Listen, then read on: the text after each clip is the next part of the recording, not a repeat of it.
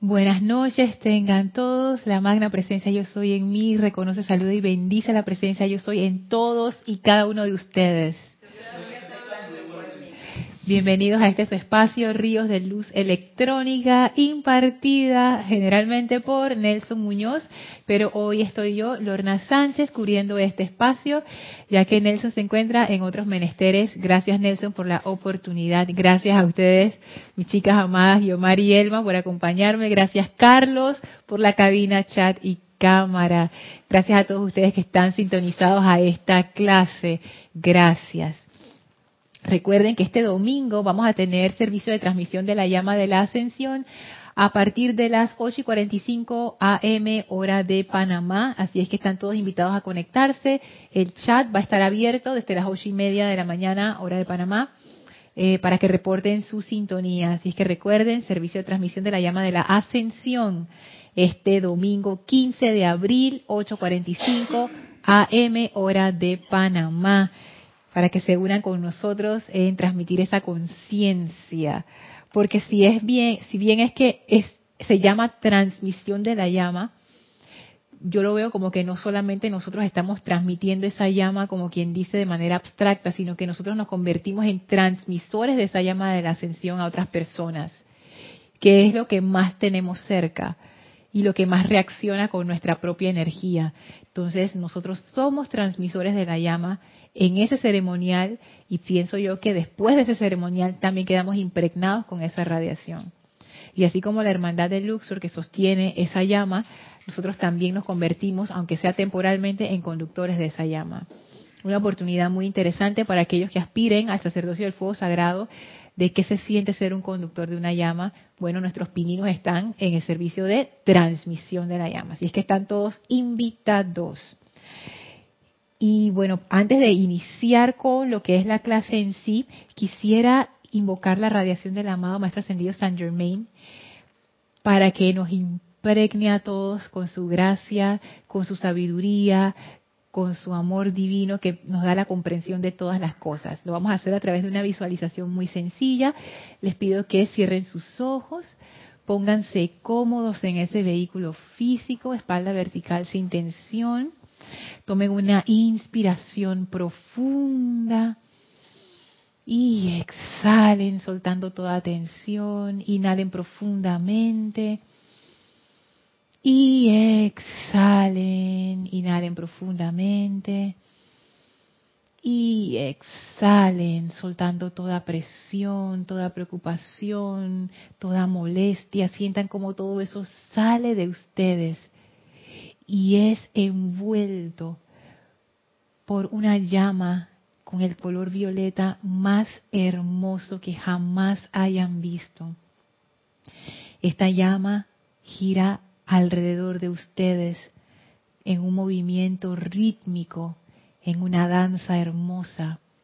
Esta llama es energía consciente, energía inteligente. Esta llama succiona toda esa energía pesada y discordante y mediante el poder de su amor divino la transmuta en perfección. Sentimos la presencia del amado Maestro Ascendido Saint Germain, que viene a través de la conciencia de esa llama y nos abraza dentro de ese gran sentimiento ascendido de amor que Él es. Y nos sentimos dentro de ese abrazo, de esa amistad elevadora del amado Saint Germain. Amado Maestro, manifiéstate tú a través de nosotros e ilumínanos con tu gran comprensión y sabiduría, de manera que podamos comprender esta enseñanza de manera clara y sencilla para aplicarla directamente a nuestra experiencia diaria. Sentimos como el amado Saint Germain abre su corazón a nosotros, sonriente, y nos da toda esa sabiduría, toda esa bendición que requerimos para manifestar esta enseñanza en el mundo de la forma. Llenos de esa radiación violeta de amor divino, de transmutación y de gracia, le damos las gracias al Maestro. Tomamos una inspiración profunda y exhalamos. El maestro ascendido Saint Germain fue el que abrió la dispensación de esta enseñanza. Primero con la actividad Yo Soy en los años 30 y luego con el Puente a la Libertad. Ya para la actividad del Puente a la Libertad, que fue entre los años 50 y 60, se sumó el Mahashohan y se sumó el Maestro Ascendido del Moria. Pero el amado Saint Germain siguió dando de su radiación, ya que él es el director de esta nueva edad dorada cuando hay un director en una actividad, el director es el que tiene la visión de cómo va a ser esa actividad y es el que se encarga de que todo el mundo esté trabajando ordenadamente y en coordinación para poder llevar adelante esta actividad. Si es un buen director, se encarga de estar pendiente de cuáles son los obstáculos que está teniendo su gente para solventarlos de manera que todo el mundo pueda trabajar feliz y dedicarse a hacer lo que tiene que hacer. Porque ese director está velando, o directora está velando por el empeño, está velando porque esa visión se realice, está velando porque se dé con éxito. Entonces el amado Saint Germain, a ser ese director de esta nueva edad dorada, él tiene esa visión, él tiene ese plan y él sabe cómo va a ser la realización de ese plan. Y todos aquellos de nosotros que nos queremos sumar a esa manifestación lo podemos hacer. No se requiere ninguna certificación especial. Simplemente siento yo que se requiere esa disposición de amar. Y si esto suena abstracto, pienso yo que en realidad no lo es, porque el amor es una decisión. La decisión a amar siempre está allí. Lo que pasa es que uno complica la cuestión más allá de lo que se debe o más allá de lo que es necesario. Pero en realidad siempre tenemos la opción, que ese es el complemento del amado Saint Germain, la amada Maestra Ascendida Porcia, la diosa de la oportunidad. Siempre tenemos allí la disyuntiva entre seguir mi patrón destructivo o amar. Y amar es simplemente otro camino. Hay muchos caminos, pero el camino del amor es un camino que tiene buenos resultados. Y saben que yo pensando en esto del amor, que es la esencia del fuego violeta, y eso lo dice el amado Saint Germain y lo dice el amado Arcángel Zadkiel también, que la Santa Matista, ella es como la energía núcleo del fuego violeta, y esa energía núcleo es amor. Y eso a mí siempre me ha quedado, tú sabes, porque es, es interesante. Dicen los maestros que es el amor, ese, ese es el componente activo de esta llama violeta. Ese amor es el que hace la transmutación. Y fíjense que en un, en un, hace ya un par de semanas atrás, yo decidí poner eso a prueba, porque los maestros siempre hablan, hablan del amor, de la amabilidad, y que el amor es en verdad esa fuerza transmutadora. Y en mi experiencia yo quería comprobar si esto realmente era así porque yo me encuentro con situaciones y a veces ustedes también me imagino que ustedes dicen, esto no hay quien lo salve y el amor no es lo que va a arreglar esto, aquí esto se arregla con palo, pistola y tú sabes, hacer lo que hay que hacer. Y yo pensaba así, yo pensaba que no todas las situaciones se podían arreglar con amor, que eso era como una utopía y que eso estaba por allá lejano. Entonces decidí ponerlo a prueba. Y en situaciones que me resultaban difíciles, especialmente con otras personas, en realidad fue con otras personas, porque yo no sé por qué yo nunca lo pruebo y que con condiciones y situaciones, yo siempre lo pruebo con gente. Cuando se dan las situaciones, ponte de energía discordante, la persona me está diciendo algo que a mí me ofende o que me molesta, y no es que la persona lo quiera hacer de esa manera, sino que yo me ofendí y me molesté. Entonces, yo digo, voy a usar los dos métodos para ver hasta dónde me llevan.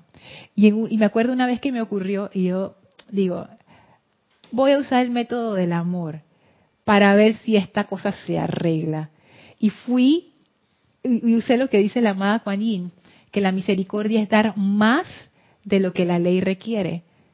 Entonces yo fui en esa situación más amable de lo que requería de mí. De lo que requería de mí, según mi criterio, era simplemente, tú sabes, poner mi posición y decir, esto, esto es lo que es y tú no sé qué y ta, ta, ta. Pero yo digo, voy a probar esto del amor para ya quitar esa, voy a salir de dudas. Y yo en verdad pensaba que no iba a funcionar. Y sí funcionó. Y a mí me sorprendió. Porque al ser más amable, me di cuenta que abrí una puerta a que la persona pudiera dar de ella lo mejor de sí. Y en vez de ponerse a la defensiva, lo que se creó fue un puente. Yo no lo podía creer. Y yo decía, no, esto tiene que ser una coincidencia, voy a probarlo de nuevo. Entonces, en la siguiente vez que me ocurrió con otra persona, yo digo, voy por la vía normal. Y se solucionó o no se solucionó como normalmente se soluciona con su mezclita de discordia y de ahí está bien. Me volvió a pasar otra situación y digo, voy a probar el amor. Vamos a ver de nuevo. Fui más amable de lo que yo tenía ganas de ser amable. Yo digo, voy a confiar en el amor. Y noten la palabra, voy a confiar en el amor, voy a darle mi voto de confianza, voy a abrir mi corazón, voy a arriesgarme, arriesgarme a ser amorosa en este caso. Pa, se solucionó la cuestión. Y yo digo, oye, ¿esto qué es? ¿Esto qué es? O sea, que tú me vas a decir, maestro, que el amor sí funciona después de todo. Y yo, eh, todo este tiempo, yo lo, ¿sabes? Yo lo, yo lo, ¿cómo se llama esto? Como subestimando. Como que, ay, sí, es el amor, está bien, pero está bien, tú sabes, pero, pero no, me he dado cuenta que el amor sí es una fuerza poderosa y sí es una fuerza que transmuta. Es, es increíble. Funciona así. El 5. Funciona cuando pensamos que es de mentirita, que vamos a ser amables, y sin embargo funciona porque eso es una actitud ya, y, es una orden que se da a nivel del cerebro y de alguna manera tú vas a transmitir eso. O sea, no vas a ser falsa. Ahora, si eso es así, que lo programas, imagínate cuando es verdadero, que lo, lo, llevas en tu corazón y no tienes que programarlo. De manera natural. Pero aún programado funciona. Pues yo lo he hecho y funciona. Y si lo repites, ya lo haces de una manera natural. Eso es interesante lo que estás diciendo, porque e, es un amor programado que se convierte en verdadero amor. Ajá. Y pienso yo que es exacto, sí, porque haciendo eco a tu comentario, no es que yo fui falsa, yo realmente decidí amar, pero lo decidí como uno decide las cosas, bueno, ¿qué quiero comer? Eh, ¿Sopa china o sopa mediterránea? De esa misma manera, bueno, ¿qué quiero hacer en esta situación? Voy a probar el amor. Y decidí realmente probarlo y cuando uno prueba el amor, tú simplemente asumes la situación con amabilidad. No es que uno como que siente esa gloria y no sé qué, no es nada de eso. Una forma sencilla de hacerlo es ser más amable de lo que requiere la situación. Por ejemplo, eh, estás pagando algo y la cajera te mira así con una cara aburrida y te dice, esto no tiene precio, eh, yo no sé cuánto cuesta. Como quien dice, ve y busca tu precio. En esa situación, tú puedes escoger ser amable y la cuestión se soluciona de una manera que tú ni, ni, ni, por ahí se te había ocurrido. Nada, es, es increíble pequeñas cosas así que con amabilidad, un poco más de amabilidad extra, la cuestión se solventa. Entonces yo empezaba a pensar en mi, que eso del poder del amor sí es verdad. Dime, Carlos. Ay, te ríes, ¿por qué? Porque en realidad esto que estáis diciendo pues es lo que es. Pero es sencillo, porque claro, cuando esa forma que decías, voy a actuar de la forma normal, eso es cuando dejamos que la mente con sus conceptos actúe de la forma que nos han enseñado o que creemos porque tengo la razón y los enfadé. Pero en realidad siempre tenemos esa opción de qué es lo que yo elijo en este momento. Y el amor no es que sea, como tú dices, una cosa así que se me cae por encima y me llena de color de rosa, ¿no? El amor es una elección que tú en ese momento eliges sencillamente amar a ese ser, como, dependiendo del nivel de conciencia que tú tengas, o eliges lo otro. Si eliges lo otro, pues ya sabes lo que te va a venir, y si eliges el amor, tienes la sorpresa. Ajá, eso mismo es, tengo la sorpresa, porque de, que, de que esa es la forma en realidad en que has elegido el camino correcto, el único que se podría elegir de, de suyo. Sabes que eso de la sorpresa es interesante, porque las veces que lo apliqué, lo que se dio fue algo, fue una sorpresa. O sea, no fue sorprendente. Ajá, dime. La mente se sorprende porque no conoce ese camino. Por, exactamente, precisamente por eso, porque es un camino que no había previsto. Porque cuando uno da ese salto, en realidad uno no sabe qué va a pasar. Y yo lo que sentí es que cuando uno da esa extra de amor, es como si tú estuvieras permitiéndole a la otra persona expresar lo mejor de sí. Como que abres un espacio de confianza. Y hay algo que tiene el amor que estudiando esto del amor me sorprende porque yo todavía lo veía como muy nebuloso, muy abstracto. Y yo digo, pero ¿cómo, cómo lo aplico? Y para aplicarlo necesito comprender cómo lo hago. Me di cuenta que uno de los ingredientes del amor es que no tiene juicio ni condenación. Y para que eso ocurra, tú lo que necesitas en ese momento es tener buena voluntad hacia lo que está ocurriendo. ¿Y qué es tener buena voluntad? O sea, darle un voto de confianza. Si alguien te habló feo, la buena voluntad, el voto de confianza sería, quizás está teniendo un mal día, voy a darle la mano. Si alguien hizo un gesto que no te gustó, oye, ¿en qué te puedo ayudar? ¿Estás bien? Y fíjense que a mí me ha pasado, cuando uno hace eso, la persona es como si se cayera una, muralla y digo, no estoy bien, mira, me pasa esto, lo otro, no sé qué. Entonces ahí hay como, como esa oportunidad de hacer la conexión. Y uno se convierte en ese puente para que lo mejor de esa persona se exprese en ese momento.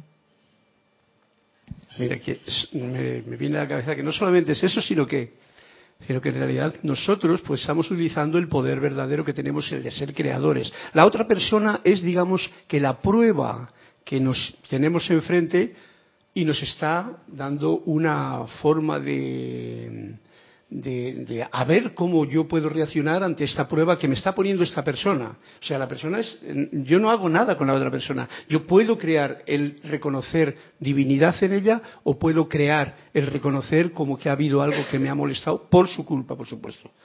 Entonces, yo siempre tengo esa opción de crear en el caso concreto de ahora, de, seguidores del amado Saint Germain y de todos los maestros ascendidos, de los seres de luz, es dar luz y no volver a crear algo que realmente enturbie esa luz. Por mi concepto, mi pensamiento y mis cosas. Entonces yo soy el creador. Y esa opción es muy especial y muy bonita. Elmi.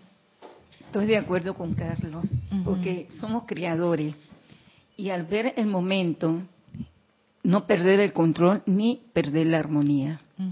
Mantenerte serena ahí sin esperar nada, pero siempre pidiendo la presencia, esa fortaleza de saber que va a estar ahí y que la armonía se mantenga ahí con la otra persona y con mi persona para poder que la otra persona se ilumine y sepa qué actitud va a tomar cuando yo estoy tratando de controlar mi armonía para que no se pierda. Eso es bien importante, Lorna, lo que están hablando. ¿Sabe por qué? Porque es el diario vivir. Eso tú lo ves en la calle y ves con personas que no tienen conocimiento, ves con personas que están buscando una solución, un apoyo, una ayuda, pero ellos son inocentes sus acciones, porque están haciéndolo inconscientemente por hábito, porque son parte humana. Y entonces uno tiene que saber que, bueno, no tiene su capacidad como los maestros han permitido de darnos nuestra enseñanza y alimentarnos espiritualmente para tener esa fortaleza. Solamente me queda bendecirlo y no decir nada, mantener mi silencio y pedirle a la presencia que tome el mando y control de esa energía para que se mantenga la armonía. Eso es lo único que se pide. Pero la otra fuerza, la otra situación, no, no, mi amor, no me involucro ni me implico mi vida. No, no, no, no, vaya para allá. Mm. Es que sí, porque al final uno siempre tiene esa esa opción, ¿no? y, y son varias opciones, porque está la opción de si me involucro o no me involucro. ¿Cómo te vas a involucrar si ese, es el mundo de esa persona, esa es la parte humana de esa persona? Yo no lo puedo resolver, él es el que tiene que resolverlo. Totalmente. Entonces yo sí tengo que resolver mi parte humana de no perder el control de la presencia y, la armonía de mi, de mi ser. Así mismo. Y fíjate lo, que tú dijiste, no perder el control. esto es, yo siento que es como como aplicar el amor es más, más tangible y más práctico de lo que yo pensaba. Una opción es la opción de buena voluntad, la opción de que, que te hace no saltar a juzgar y a condenar a la persona, porque en el momento en que uno hace eso, ya de ahí para adelante no hay amor, lo que hay es juicio. Por eso yo entiendo ahora por qué los maestros siempre hablan de eso, de que juicio, crítica, condenación, que esos son los tres venenos, que no sé qué, no sé qué. Ya yo entiendo por qué, porque cuando tú estás en un estado de amor, eso no se da. Entonces también funciona la inversa. Ponte que yo estoy en, yo sé lo que es crítica, juicio y condenación porque yo lo hago y me lo hacen. Entonces, yo quiero entrar en un estado de amor, yo paro esa actividad. ¿Y cómo la paro? Uso la buena voluntad. Voy a pensar lo mejor de esta persona, pero no de una manera inocente, ¿ok? O sea, no es de una manera no inocente, ingenua, porque ya aquí yo creo que nadie de lo que está escuchando tiene esa ingenuidad. Pero sí como ver la situación con otros ojos y poner a prueba el amor, poner ese amor a prueba. Y pienso yo que eso es lo que da pie a que se dé la transmutación. La parte en sí que hace la transmutación, yo todavía no puedo entender por qué se da. Pero he empezado a examinar los efectos haciendo estos pequeños experimentos con el amor. Me acuerdo en especial una persona que a mí me resultaba muy difícil de pasar. Su energía y mi energía como que no había mucha había. Entonces yo decidí usar esta técnica del amor. Y la técnica del amor que es, voy a ser más amable de lo que se requiere de mí. Por ejemplo, si la persona llegaba y yo le preguntaba, oye, ¿quieres un té? Y ponte que en ese momento no es que yo estaba en, una nube de adoración, ni que de mí emanaba unos rayos rosados, nada de eso. Era simplemente que yo escogí en ese momento dar como un paso más allá. ¿Te ayudo con eso? ¿Cómo te ha ido? ¿Cómo te fue? Oye, mira esta noticia que vi. Empecé yo misma, uno pudiera decir a forzarse, porque al inicio es así, al inicio es como que me empujo yo misma a dar ese paso de buena voluntad. Y poco a poco, lo que tú decías, Guiomar, eso se fue haciendo natural se fue haciendo, se fue haciendo parte de mi programación. Y eso me empezó a como a bajar la guardia, porque en el momento en que uno empieza a conectarse con otro, no solamente tú le das espacio a la otra persona, sino que tú también te das espacio. Y tú empiezas a conocer más. O sea, tú, tú también abres la oportunidad de amar. Entonces ya esa persona que antes te caía mal, deja de ser un desconocido y poco a poco se, se empieza a convertir en parte de tu vida y, tú empiezas a cambiar ese sentimiento de aversión. Entonces, es esa, eso del amor, comenzando por la amabilidad, que es algo, algo bien sencillo. Todo el mundo entiende lo que significa un acto amable. Eso no es nada rebuscado por ningún lado. La amabilidad siento yo que es el primer paso para esa conciencia de amor. Carlos y Guiomar, ¿tú quieres decir algo? tenemos un comentario muy a tono con lo que estás diciendo justamente de Juan Carlos Plazas de Bogotá, que dice así, la amabilidad, eh, bendiciones para todos. Bendiciones. La amabilidad, por ejemplo, puede desarmar a una persona iracunda. Yo estaba haciendo fila en un banco y debido a la demora un señor empezó a alegar yo le dije, hágame el favor y pase usted primero. Este señor dejó de alegar y quedó como desarmado, no supo qué hacer. Mira, eso es un buen ejemplo. Eso es un buen ejemplo, porque hay veces que la gente y uno y uno mismo a veces uno queda enredado en su propio mundo, en sus propias cosas, y uno empieza a agarrar una rabia y una ira, y cuando viene alguien y te hace un gesto amable, uno queda a sí mismo, Juan Carlos, como fuera de base, como que... Ah. A mí me ha pasado sonrisas espontáneas, que yo voy con mi cara amarrada y de repente alguien va y me sonríe. Ya, eso es eso eso es suficiente como para hacerme caer en cuenta para como que o sea, esas cosas son importantes. No son tonterías, porque el amor se construye sobre esas cosas. Y pienso yo que eso es bien relevante para poder aplicar el fuego violeta de una manera efectiva. Porque aplicar el fuego violeta desde una conciencia que no tiene amor, yo, es que es, como una contraposición. Aquí la gente mueve la cabeza negativamente, dice, no funciona. Lorna, no hables locuras, no funciona. Pero en realidad yo pienso que, que no funciona. A veces yo eh, me di cuenta en cierta ocasión, mm, al, al, principio cuando tenía el grupo lo tenía bien claro, pero luego a veces como me he quedado como que uno es el que está haciendo algo con el fuego violeta. Desde el punto de la personalidad, en realidad, uno no está ordenando al fuego ni está haciendo nada. Si tú invitas e invocas a esta luz que está dentro de ti, la presencia, entonces es cuando el fuego puede empezar a hacer su acción. Pero no porque uno cabreado o con cualquier actitud rara diga fuego violeta y hasta que muchas veces mm, pues ya hasta yo mismo he visto en esa situación no por no pensarlo y vas y lo dices como si fuese un, un, dicho que tú tienes algún derecho para decirlo y en realidad yo tengo la seguridad de que de ese lugar de la mente mía no sale ningún fuego violeta ni ningún perdón ni ninguna cosa. Y hemos visto como la gente puede decir perdono olvido y tal de aquí para allá pero no hay nada de eso Así es. Con el, con el perdón es otro punto sensible allí. Sí. Uh -huh. Guiomar y después Elma. Sí, bueno, visto así en lo que hemos hablado, es una creación. El amor es una creación. Somos seres creadores y podemos crear amor.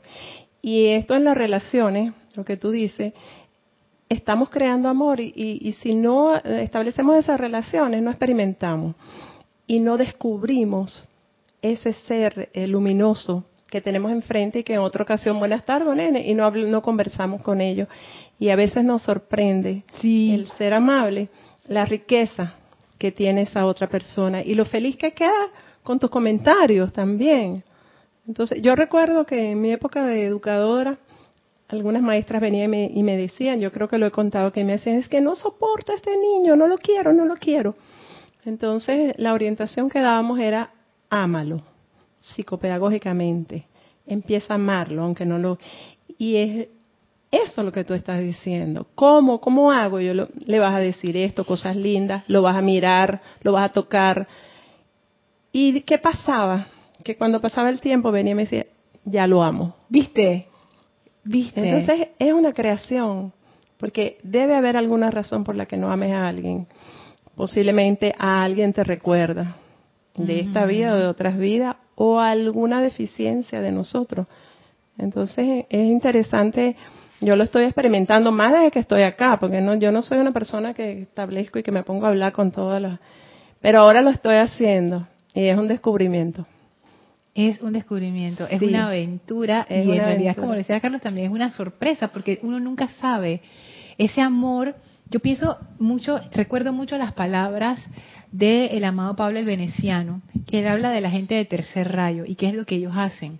Y él decía que ellos eran incubadores de los seres humanos. Ellos incubaban como las plantitas a esos seres humanos para que pudieran crecer y desarrollar esos talentos que llevan dentro. Entonces pienso yo, ah, ya entiendo por qué esa es la actividad de un ser de tercer rayo. Porque cuando tú eres amable con alguien que según tu criterio no lo merece, cuando tú eres amable con esa persona, ¿tú qué estás haciendo ahí?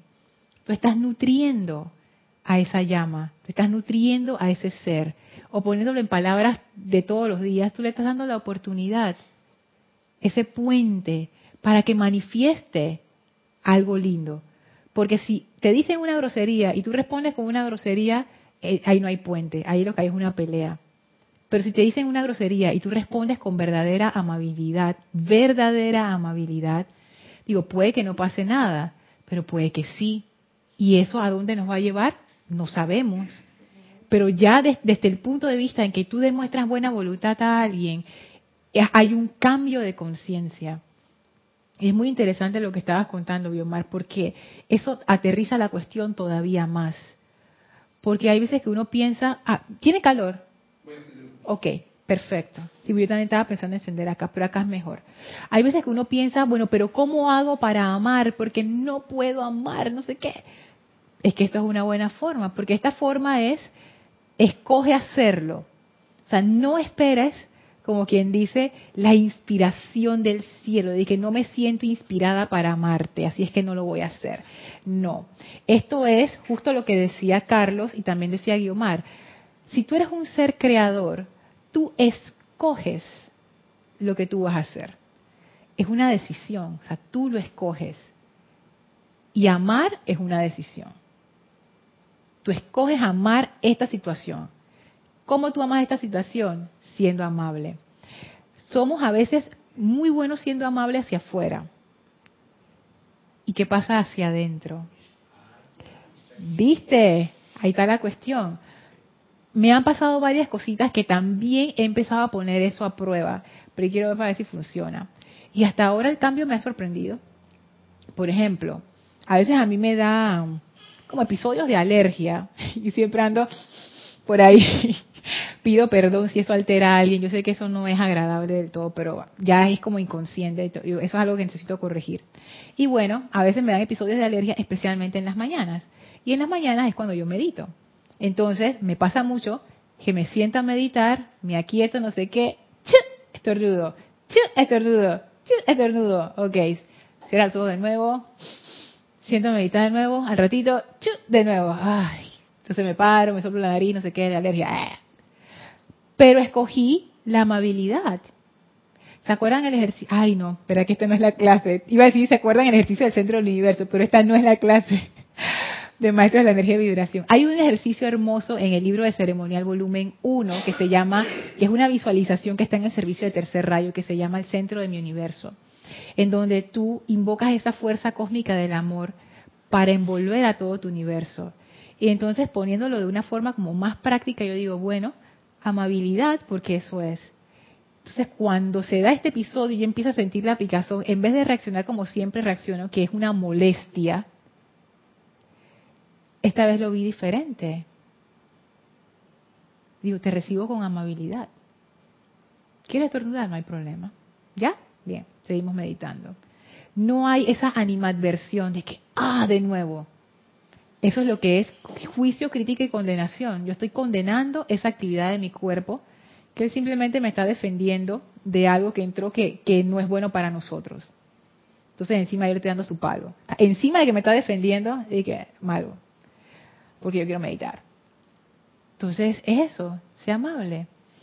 Cuando estoy en, el, mi día a día, que a veces entro en estas corrientes de juicio, crítica y condenación hacia otras personas de que, ay, ¿por qué hizo esto? Yo hubiera hecho lo otro y no sé qué, no sé qué. Cuando me doy cuenta, pero no siempre me doy cuenta, entonces escojo la vía amable y digo, oye, te doy la bienvenida, te doy la bienvenida, perdón por esta situación, ven al centro del corazón te perdono, te libero. Porque en realidad el que necesita perdón soy yo, no la energía. La energía lo que necesita es liberación. Entonces yo digo, tú sabes que yo me perdono, me perdono por esto, energía yo te libero. Y al hacer esto es como si la tensión bajara un montón y ya, calma. Hasta la siguiente vez que entro en crítica, juicio y condenación. Pero entonces la forma de enfrentar esta energía retornante he empezado a darme cuenta que esa amabilidad no solamente funciona con la energía fuera, sino con la energía que viene a través de ti adentro. Y que mi actitud conmigo misma era bastante intolerante y bastante de juicio, crítica y condenación y de palo y no sé qué. ¿Por qué estoy hablando de amabilidad y de amor? Porque siento yo que ese es el núcleo del fuego violeta, que es el núcleo de esta nueva era, que es el núcleo de la conciencia del amado Saint Germain. Recuerdo en los cinco días de oración que acabamos de pasar en la semana de la Semana Santa, que el maestro ascendido Saint Germain, eh, representado por Nelson, dio un hermoso discurso que comenzaba diciendo, los amo. Ese es uno de los discursos más hermosos. Eso está en el volumen 1, en el diario del Puente a la Libertad de Saint Germain, volumen 1. El maestro viene, se quita su toga, se quita sus zapatos, se sienta con nosotros de lo más informal, de tú a tú, como hermanos, como amigos, como buenos amigos.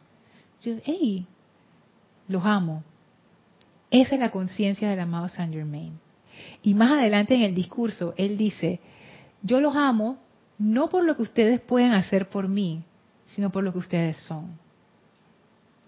O sea que aunque tú estés en esta enseñanza y de repente trastabillaste y por las situaciones del mundo te fuiste y ya no estás en la enseñanza.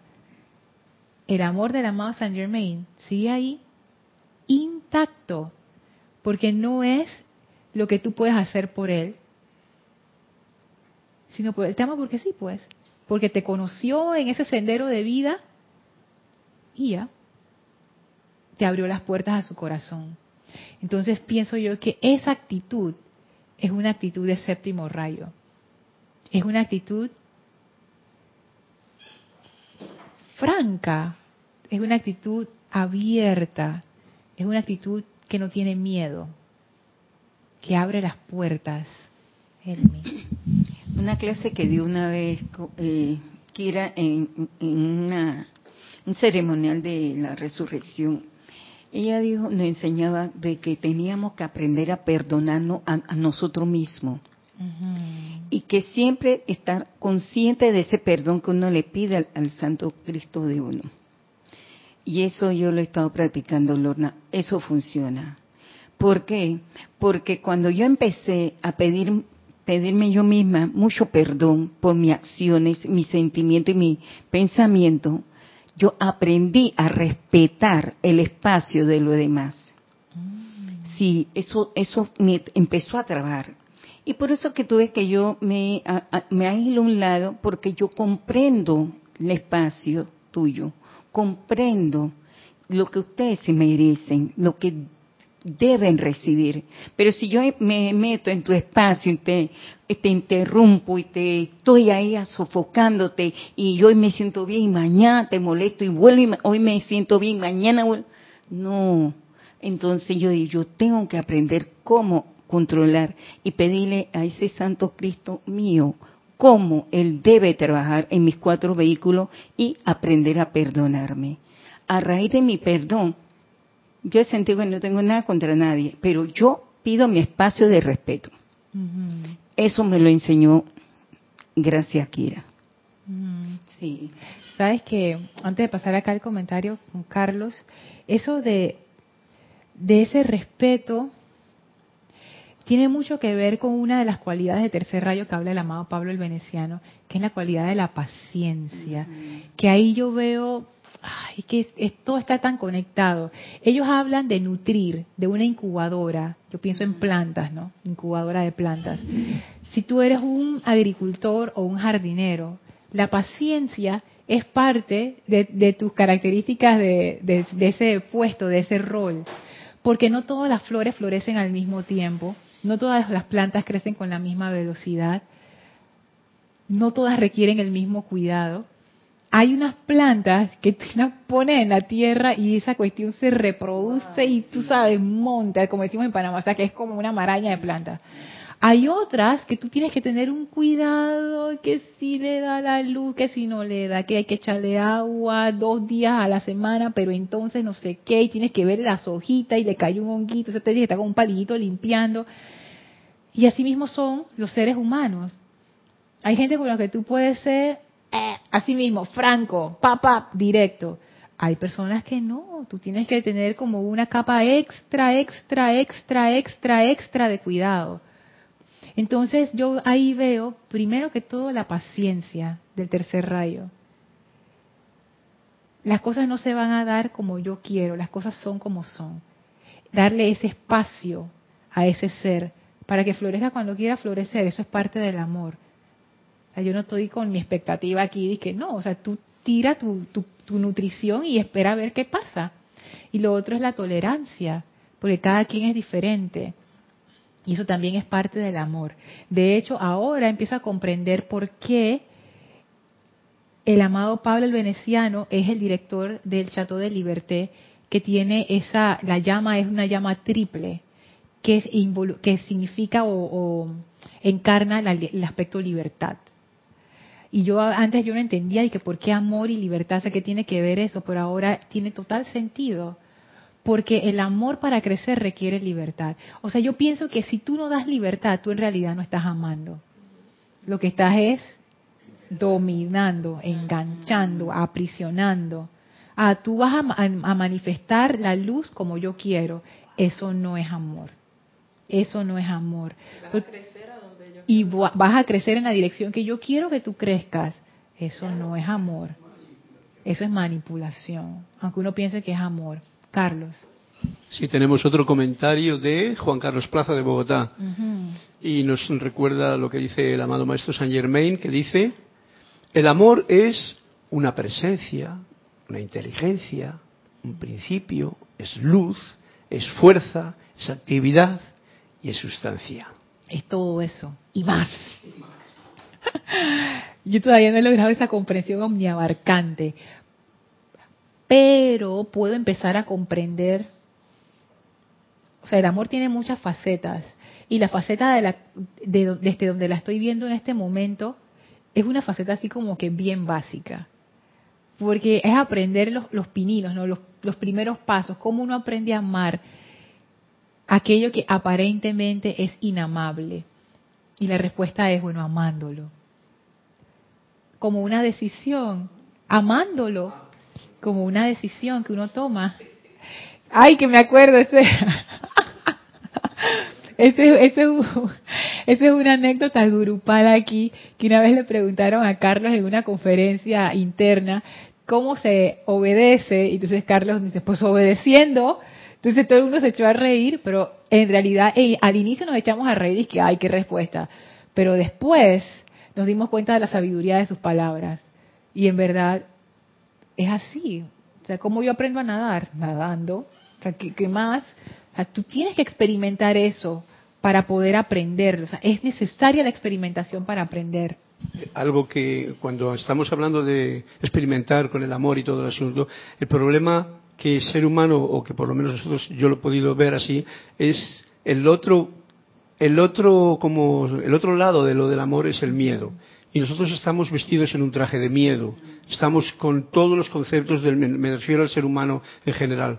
Entonces, eh, esa es la cosa que sale más fácilmente. El tener miedo, el tener me va a llegar, no voy por aquí, eso sale más pronto.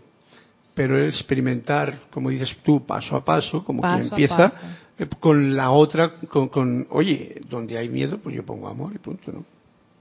Eso no lo decía Francisco de Asís, ¿no? Por ahí va. Pues sí, había, había, una oración que se, le atribuye a él, porque dice que hay personas que dicen que eso no, no, es de él, pero se le atribuye a él y tiene el espíritu del amado Kuzumi.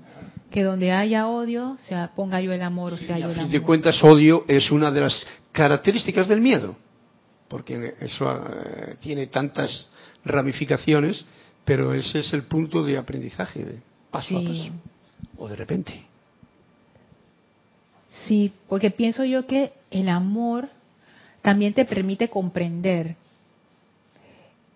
Porque una de las cosas por las cuales uno se cierra ante una persona difícil es que uno no la comprende y uno tampoco la quiere comprender. O sea, es, eso, como que no te entiendo y no te quiero entender porque te odio, no te quiero. Entonces, de ahí ya está esa distancia. Pero el amor, el amor es diferente. El amor es, bueno, te doy ese voto de confianza. Y al dar ese voto de confianza yo abro la puerta para una comprensión. Y una vez que uno empieza a comprender, ah, como que ya entiendo. Me acuerdo que una vez leí una anécdota en un libro de este señor que iba, bueno, era un metro. Entonces en el metro estaba llenísimo de gente y habían unos niños que estaban haciendo un desastre, gritando, saltando. Imagínense un metro lleno todo el mundo así como que de los nervios de punta y el papá sentado ahí no hacía absolutamente nada y todo el mundo estaba hasta aquí harto. Hasta que vino una de las personas del metro y, ¿sabes, no? Como que ya esto es el colmo, voy a poner orden aquí. Y le dice al Señor, ¿no cree que sus hijos están fuera de control? Y el Señor le dice, entonces el Señor le dice, ay, sí, es que no sé qué hacer yo creo que ellos tampoco saben qué hacer. Mi esposa acaba de morir. Venimos del hospital. Yo me imagino que ellos no saben cómo procesar. Yo tampoco sé cómo procesar. No sé qué voy a hacer. ¿Qué ustedes sintieron en ese momento? ¿Ustedes no sintieron como que algo se les derritió por dentro? Compasión con él. Compasión. ¿Tú sabes qué es la compasión? La compasión es eso que te permite unirte a la persona por mediante la comprensión no por lástima, cuando tú escuchas eso, tú habiendo pasado como ser humano por experiencias de pérdida, tú dices, oh. Entonces, ¿qué fue lo que le dijo a la persona? ¿Cómo lo puedo ayudar? De una vez, de una vez cambió el, la mentalidad. Yo venía a la defensiva a decirle a esta persona que se portara bien, que cómo era posible, es que no está viendo, es que no entiende. Ah, mi esposa acaba de morir. Que un niño va a entender, estaban dolidos todos. Entonces en ese momento que cabía, cabía el amor. ¿En qué te puedo ayudar? ¿Cómo lo puedo ayudar? ¿Cómo los puedo ayudar? O sea, de una vez, pero esa comprensión hace posible el amor. Si uno no quiere comprender a alguien, está cerrando la puerta al amor. Porque ¿cómo, cómo, vas a, ¿cómo vas a tirar ese puente si tú crees que tú tienes la razón y que esa persona está actuando irracional y locamente? Y que lo está haciendo, porque eso es lo que uno piensa inconscientemente, lo está haciendo a propósito. Porque hay gente que hace daño y la reacción de uno es, mira qué malo es, estoy seguro que mal corazón lo está haciendo a propósito. Y muchas veces es lo que decía Carlos, esta persona está actuando por miedo. Y no es que sus acciones estén bien, o sea, no es, no es eso, yo no estoy diciendo que sus acciones están correctas, yo lo que estoy diciendo es que cuando tú comprendes, eso te permite amar. Y si no deseas comprender, eso te cierra la puerta al amor. Y por mucho que uno invoque, llama a Violeta, tú en realidad no quieres amar. Aunque se escuche feo y aunque se escuche como determinante, en realidad tú no quieres amar. Entonces, ¿cómo yo voy a invocar al fuego violeta, que es el amor transmutador, si yo no quiero amar? No quiero. A esa persona no. Estás en una situación imposible. Porque estás invocando al amor, pero tú no quieres que el amor venga. O sea, no es que el fuego violeta no viene, no es que el fuego violeta no te hace caso, es que en tu sentimiento tú no quieres que venga.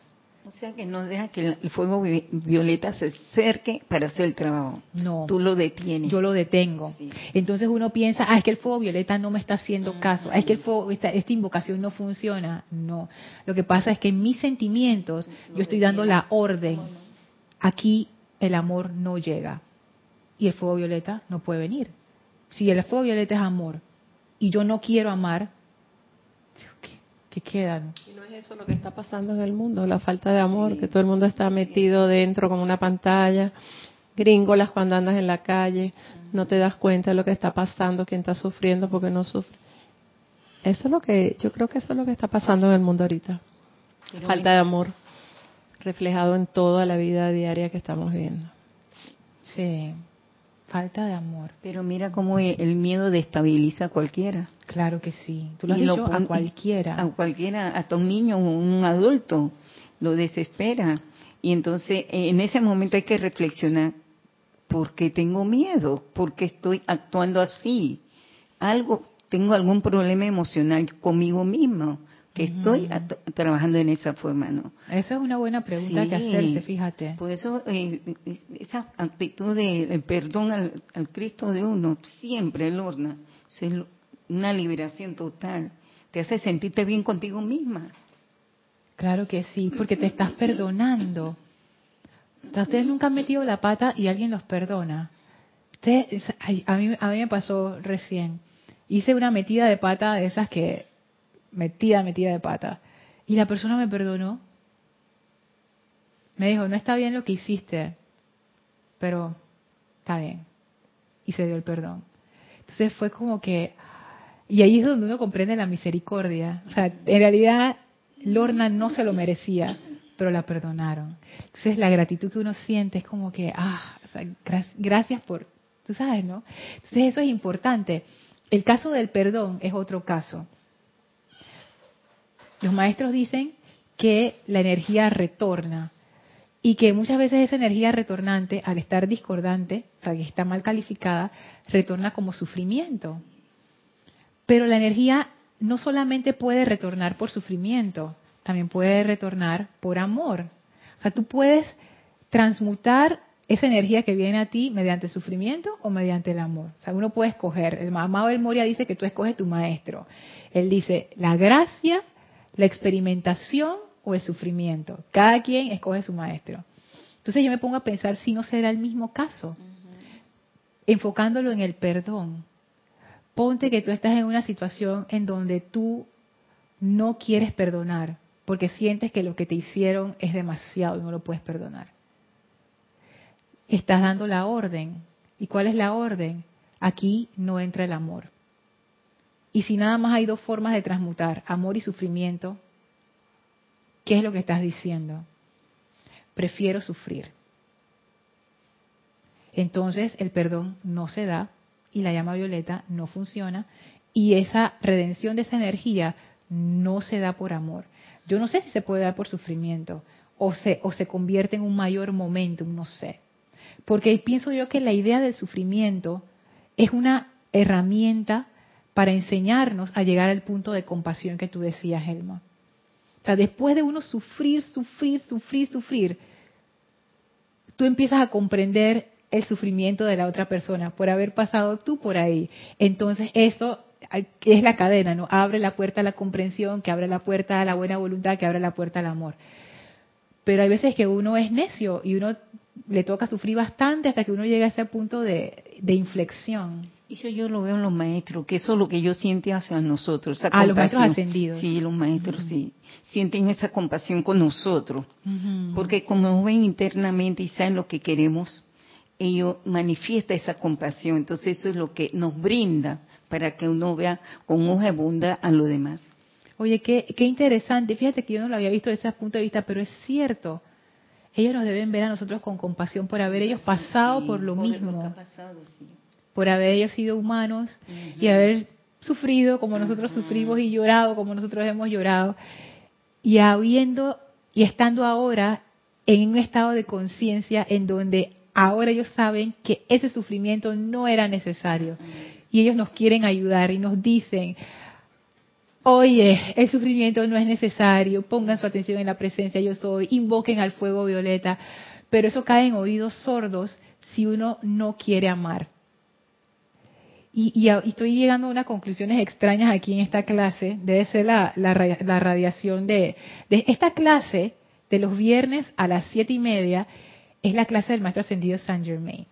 Les voy a contar por qué. Inicialmente esta clase la tenía Mario, y Mario se la pasaba dando clases del maestro ascendido Saint Germain. De hecho, creo que el nombre de la clase anterior tenía que ver con el maestro ascendido Saint Germain. creo que se llamaba Enseñanza de Saint Germain, así se llamaba la clase. Después, Mario se movió a los jueves y Nelson ocupó el espacio de los viernes. ¿Y qué empezó dando Nelson? Misterios develados. Y después que dio la mágica presencia. Y ahora está de que instrucción de un maestro ascendido, no sé, Saint Germain. O sea que hemos concluido, o yo he concluido, que este espacio es un espacio patrocinado por el amado maestro ascendido Saint Germain. Todos los que dan clase aquí son patrocinados por el amado Saint Germain. Entonces, estoy llegando a unas conclusiones que tienen que ver con esto de la, de la edad dorada del amado Saint Germain y del uso del fuego violeta que no se me habían ocurrido antes. Si yo no estoy dispuesta a amar como una decisión, no de que el sentimiento ese, tú sabes, de que, que inspira mi corazón, no, o sea, la acción de amar, o sea, tomar la decisión de amar, yo no puedo utilizar las herramientas de esta nueva era. Porque las herramientas de esta nueva era, su fundamento es el amor. No puedo usar el fuego violeta. No puedo usar la ley del perdón. No puedo usar nada. Entonces, ¿qué, me queda? Sufrir. Puede uno, como decía Jorge, jugar al metafísico y creerse que hace todas esas cosas intelectualmente. Pero efectivamente es otra historia. Sí, yo me imagino que, claro, que, uno, pues digo, que uno se autoengaña, uno se autoengaña. Yo me he autoengañado y me sigo autoengañando. Y cuando digo me sigo autoengañando, ¿qué quiere decir? Que yo no me estoy dando cuenta, pero es un autoengaño. Porque a veces uno se pone esos mantos de, tú sabes, de que uno es, ah, lo máximo. Y después uno se da cuenta de que, oye, Lorna, ¿qué estás hablando? Entonces, pero uno a veces no se da cuenta de eso, pues. Y sí, o sea, ¿qué, qué me queda si yo no estoy dispuesta a amar? Esa es la confusión también que existe de qué es el amor. Entonces, Exactamente. Entonces, si no sabemos lo que es amar, lo que es el amor, mejor dicho, vamos a andar confundidos por la vida. De tener cosas, de, si tengo muchos amigos, entonces soy feliz, si tengo, tengo, tengo. Entonces ahí está la confusión del amor. Mientras no sepamos lo que es el amor, vamos a estar ah, confundidos. Sí, sabes que yo para para para comprenderlo y aterrizarlo mejor, yo defino el amor como buena voluntad y ausencia de juicio, crítica y condenación. Para mí esas dos características son el amor. Doquiera que yo hago eso, estoy amando. Sí, Kira. Número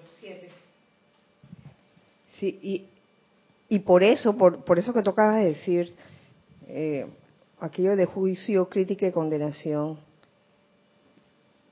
somos impacientes y, nos lanzamos a hacer un juicio sobre una situación o, o algo que dijo una persona porque pensamos que ya no la sabemos todas. Ay, sí. Y no estamos viendo el panorama completo.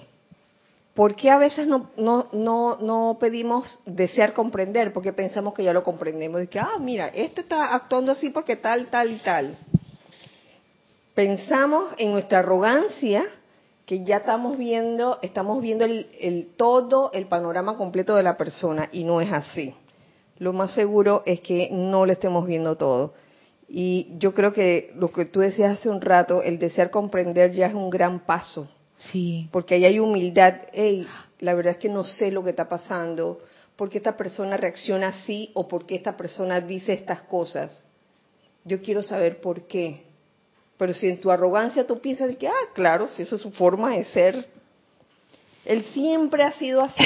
sí. Entonces, qué arrogancia, ¿no? De uno, de pensar que uno conoce a todo el mundo y uno realmente piensa que uno tiene la razón. O sea, uno realmente piensa que es así. Que esa es una de las cuestiones de, la personalidad, que uno piensa que uno sabe las motivaciones de los demás. Y eso no es así. Nunca lo vas a saber. ¿Qué tú vas a saber? Si uno no sabe ni las de uno, entonces vas a saber de las demás. Pero uno piensa que sí sabe y uno, y uno se siente con la autoridad de hacer ese tipo de juicios. Ay, es que está haciendo eso seguro, ¿eh? Para molestar.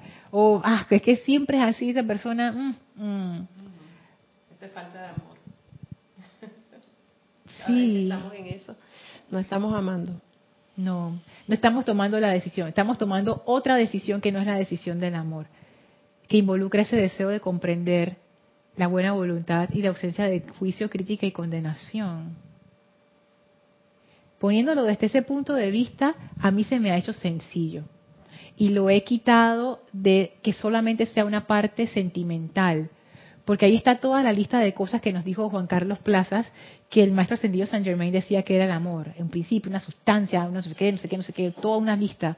Entonces, quizás yo estaba muy sesgada a ver el amor como un sentimiento, pero también podemos ver el amor como una actividad, que de hecho actividad y amor son parte del tercer rayo. Ah, entonces quizás lo podemos ver como una actividad una actividad que, como una actividad cualquiera, por ejemplo, como la actividad de leer, como la actividad de cocinar, es una actividad.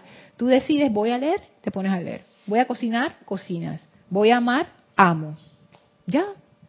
¿Y qué características tiene que tener esa actividad de amor? Deseo de comprender, buena voluntad, ausencia de juicio, crítica y condenación. Si tienes esas tres, ya, listo, estás amando. Y si estás amando, tienes acceso a todas las herramientas del amado Maestro Ascendido San Germain. Así es que eso es, wow, eso, eso me queda bastante de esta clase. Fíjense que no pensé que se iba a ir por ese lado, pero me queda muy claro ahora y ahora comprendo esos casos en donde yo he dicho, ay, es que la llama violeta no me funcionó. Y ahora comprendo por qué. Porque en esos casos yo no quería amar. estaba pidiendo un imposible al fuego violeta, que es amor. Y si yo no quiero amar, no puedo usar el fuego violeta porque el fuego violeta es amor. Yo le estoy ordenando a ese fuego violeta, no vengas. No vengas porque yo no te quiero aquí, porque yo no estoy dispuesta a amar, así que fuera. Aunque mis palabras lean el decreto del fuego violeta cien mil veces, mi corazón, mi centro creativo real, está mandando a través de esas palabras el sentimiento de aversión. No quiero amar. Así que por eso ahora comprendo por qué el amor es necesario para perdonar y para invocar el fuego violeta, por lo menos para esas dos. ¿Hay algún comentario acá? ¿No? ¿Acá hay otro comentario? Ah, ¿Quién está escribiendo? Juan Carlos. Ah. Bueno, Juan Carlos, si no alcanzas a, enviarlo dentro de la clase, me, lo puedes enviar a, mi correo lorna.serapisbay.com. Así es que bueno, eh, vamos a dejar la, clase aquí. Oh, he quedado así con ese sentimiento, así como que, wow. Boyante. Sí, como que, oh, acabo de comprender. Invocamos esa comprensión del amado San Germain al inicio en la visualización y mira cómo se manifestó. De una vez, pues yo quedé como clarita. Porque no piensen que cuando uno da la clase uno se lo sabe todas. No, eh, yo también soy estudiante de, de esta clase. Los maestros son los maestros. Por eso que son los maestros. Así es que bueno, gracias por su atención. Gracias a las chicas amadas y a Carlos ah, por haber estado en esta clase y a todos ustedes que se conectaron y a los que van a escuchar esta clase en diferido. Muchas gracias. A Nelson, gracias por la oportunidad y al amado Maestro Ascendido San Germain también por la gran iluminación. Que la presencia de Dios yo soy los envuelva a todos en su gracia y en su amor. Mil bendiciones.